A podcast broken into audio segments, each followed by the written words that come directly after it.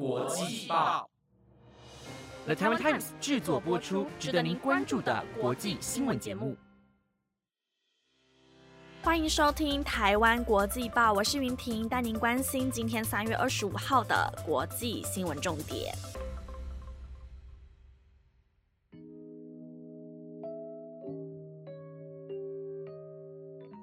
各位听众朋友们好，在今天的节目开始之前，想麻烦大家帮我做一个小动作，就是点开下方的资讯栏，点击我们的 Instagram 连接，这样不仅可以收到我们每周整理的国际大事之外，里面还有许多有趣的国际名人等着大家来挖掘哦。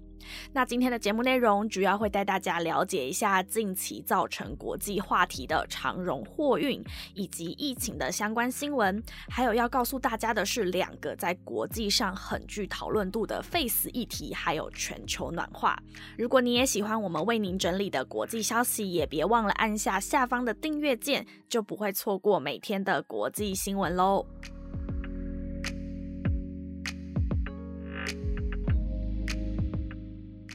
在今天的节目一开始，要带大家关注到的是长荣货运。长荣货轮呢，长四号在二十三号的时候搁浅在了埃及苏伊士运河，导致后面有上百艘的轮船就这样大排长龙的挡在了后头，没有办法前进。但到底是什么原因让长龙的货轮会卡在这里呢？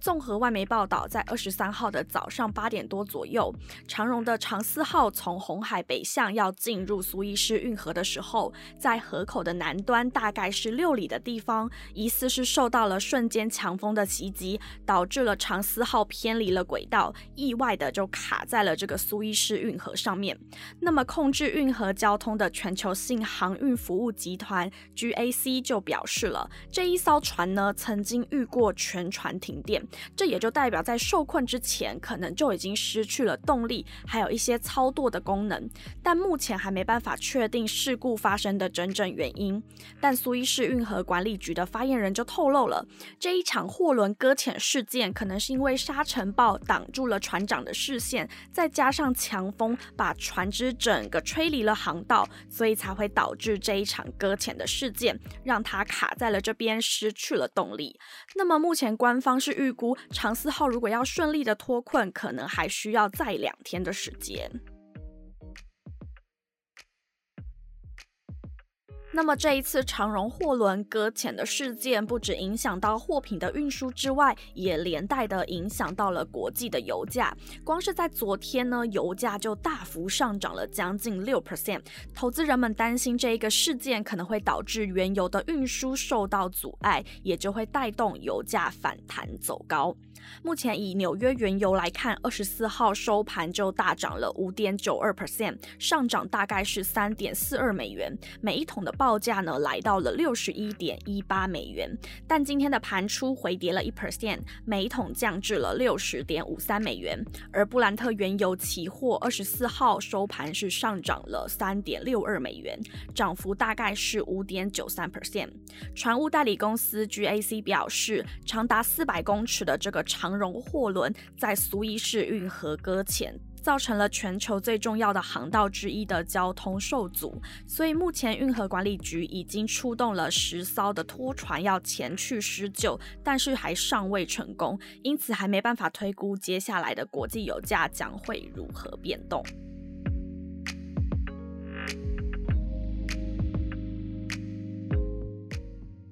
接着带大家关心到的是废除死刑的相关新闻，在许多的国家都有人权团体组织在持续的推动废除死刑。根据国际特赦组织公布的数据来看，截至二零一九年，全面废除死刑的国家共有一百零六个。而今天要向各位报道的是，美国南方出现了第一个废除死刑的州。美国维吉尼亚的州长诺森在二十四号签署了废除死刑法案，使得维吉尼亚州成为了美国第二十三个，同时也是南方第一个废死州。诺森表示，签署新法案是正确的做法。如果我们不能确定自己百分之百是正确的，就不应该对他人做出终极的惩罚。但同时也有支持死刑的共和党人弗吉尼亚表示，对于这个新法律非常的。失望，他认为这会使得维吉尼亚州的治安大幅的下降。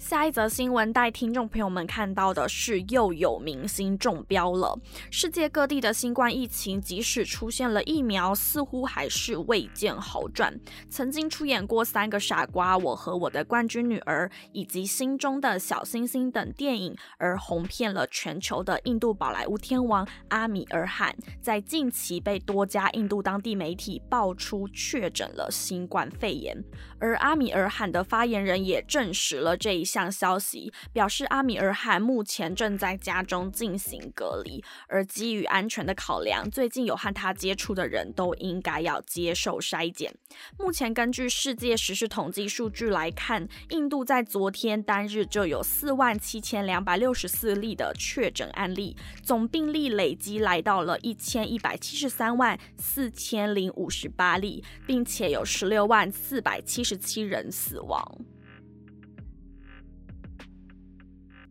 那么说到疫情，相信台湾人应该都知道，近期卫福部已经购入了 A Z 疫苗。但就先前各国施打的情况来看，也有不少施打过后出现了不良反应的案例，因此不少国家已经下令要停止施打 A Z 疫苗。但是北欧的国家，包含了芬兰以及冰岛，都在昨天宣布，较年长的公民可以继续来接种 A Z 疫苗。不过，其他的年龄层的民众目前还是暂。暂停施打的。那么，针对这个 A Z 疫苗的血栓疑云，欧盟药品管理局在调查过后就表示了 A Z 疫苗安全且有效，并且指出疫苗与形成血栓的风险提升并没有直接的关系。而芬兰卫生与福利研究所也指出，六十五岁以上的民众在接种 A Z 疫苗过后，出现极罕见血栓的风险并不会增加。因此，先开放让六十五岁以上的民众来接种。至于冰岛方面，同样也宣布了类似的好消息，但是冰岛开放的接种范围是限制在七十岁以上的民众来施打。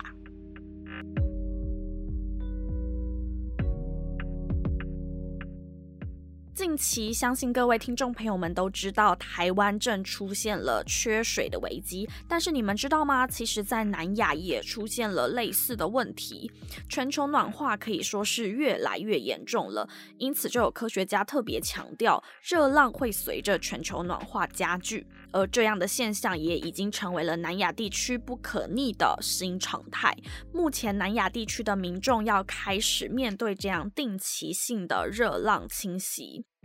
联合国府间气候变化专门委员会指出，从工业革命到现在，全球的平均温度已经上升了摄氏一度。若是二零五零年全球的平均温度提高了两度，那么就将会有七点七四亿人暴露在这种可能会致命的高温环境下。因此，云婷想要在这边呼吁大家，节能减碳真的不能再当做口号了，让我们从自身开始做起，从改。变自己的生活形态，我们少买一点瓶装水，随手关灯，做一些对地球有帮助的事情。希望可以透过每个人一点点的改变，让地球暖化渐渐的趋缓下来。我们一起努力的爱护地球吧。